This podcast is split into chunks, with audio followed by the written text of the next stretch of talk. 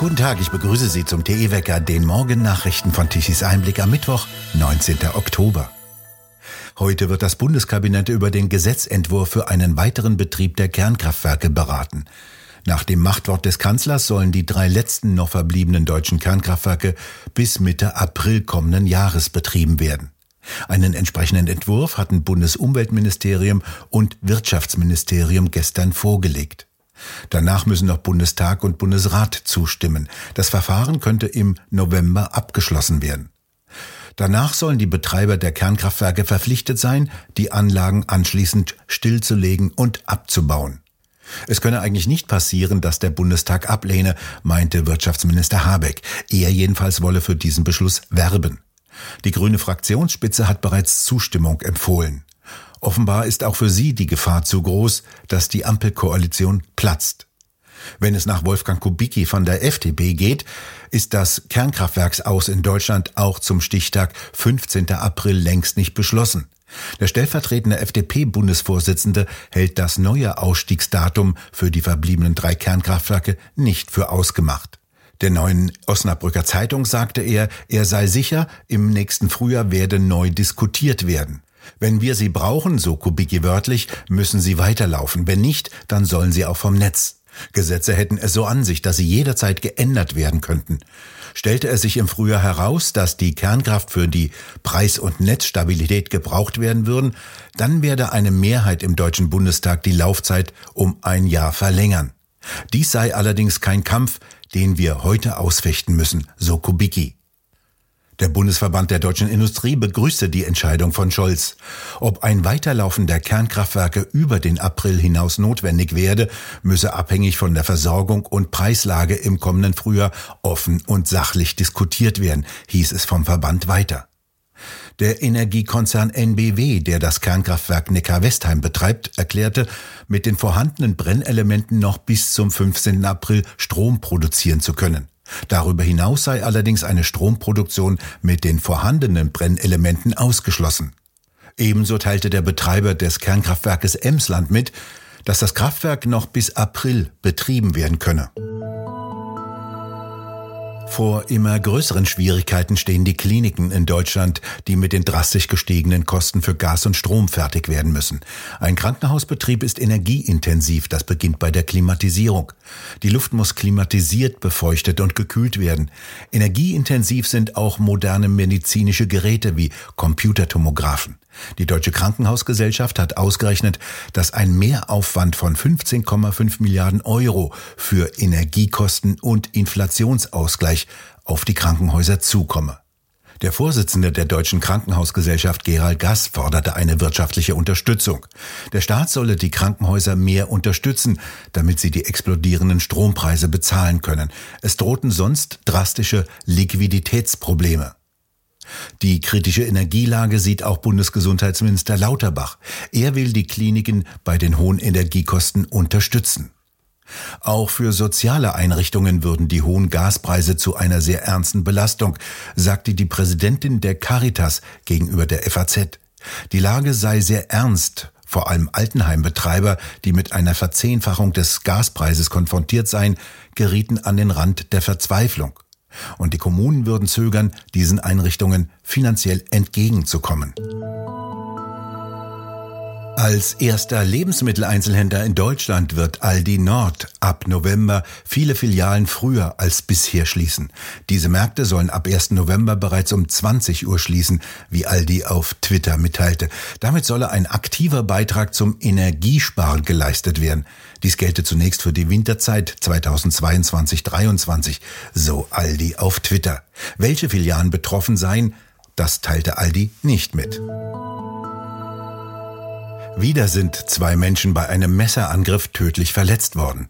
In Ludwigshafen am Rhein hat ein 25-jähriger mutmaßlicher Täter zwei Männer im Alter von 20 und 35 Jahren mit einem Messer angegriffen und getötet. Nach Informationen von Bild soll das zweite Opfer dem ersten zu Hilfe geeilt und ebenso an Stichverletzungen gestorben sein. Mehrere Zeugen beschrieben nach Angaben von Bild die Waffe auch als Machete. Der bewaffnete Angreifer lief quer durch ein Wohngebiet an Geschäften und Kindergärten vorbei.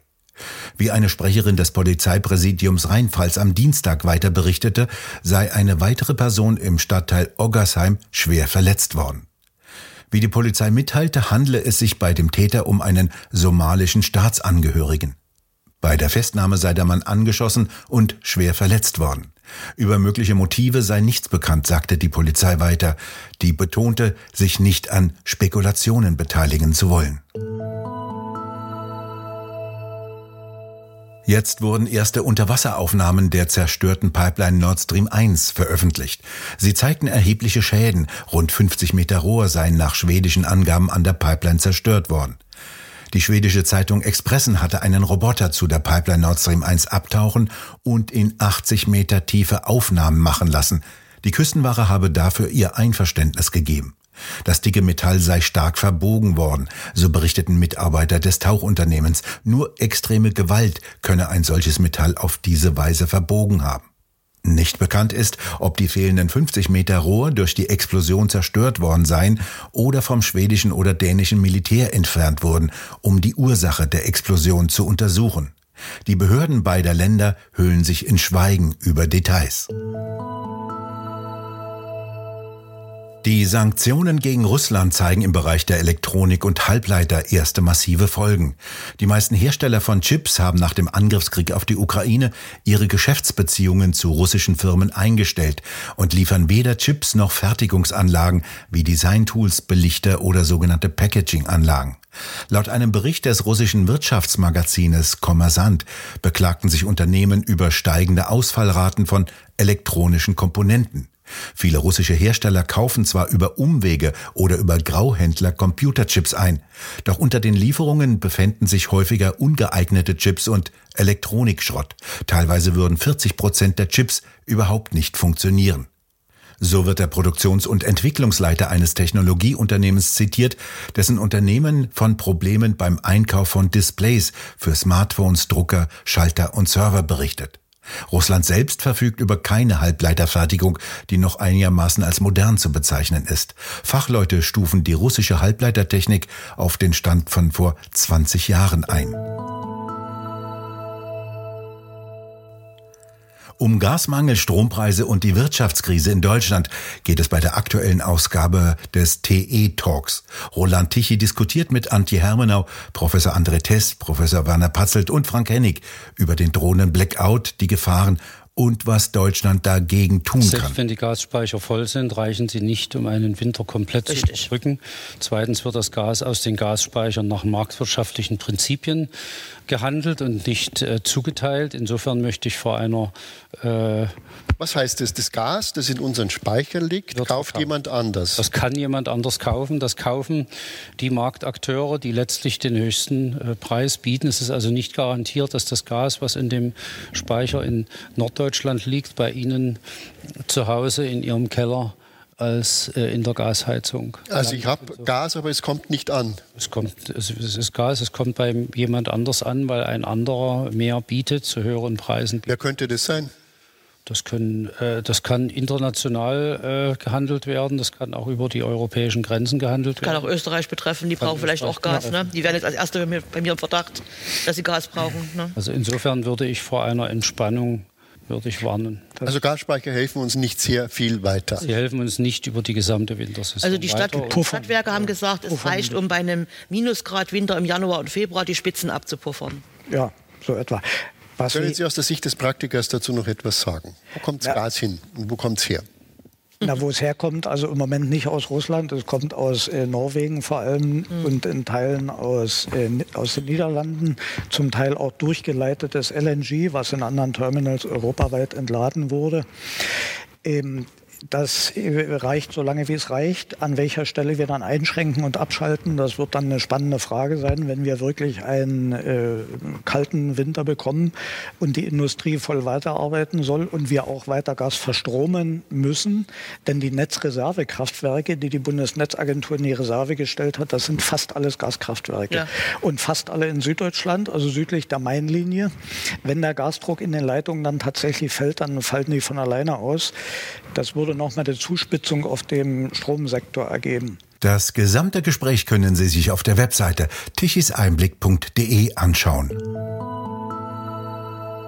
Die Kaltfront, die gestern von Norden die warmen Luftmassen über Deutschland vertrieben hat, hat sich langsam aufgelöst. Ein Hochdruckgebiet bestimmt heute das Wetter. Es bleibt meist trocken, fast überall Wolken und teilweise dichter Nebel. Der löst sich im Lauf des Tages teilweise auf. Die Temperaturen reichen von 12 bis 20 Grad. Im Süden schaufelt noch das Tief auf dem Atlantik warme Luft herein.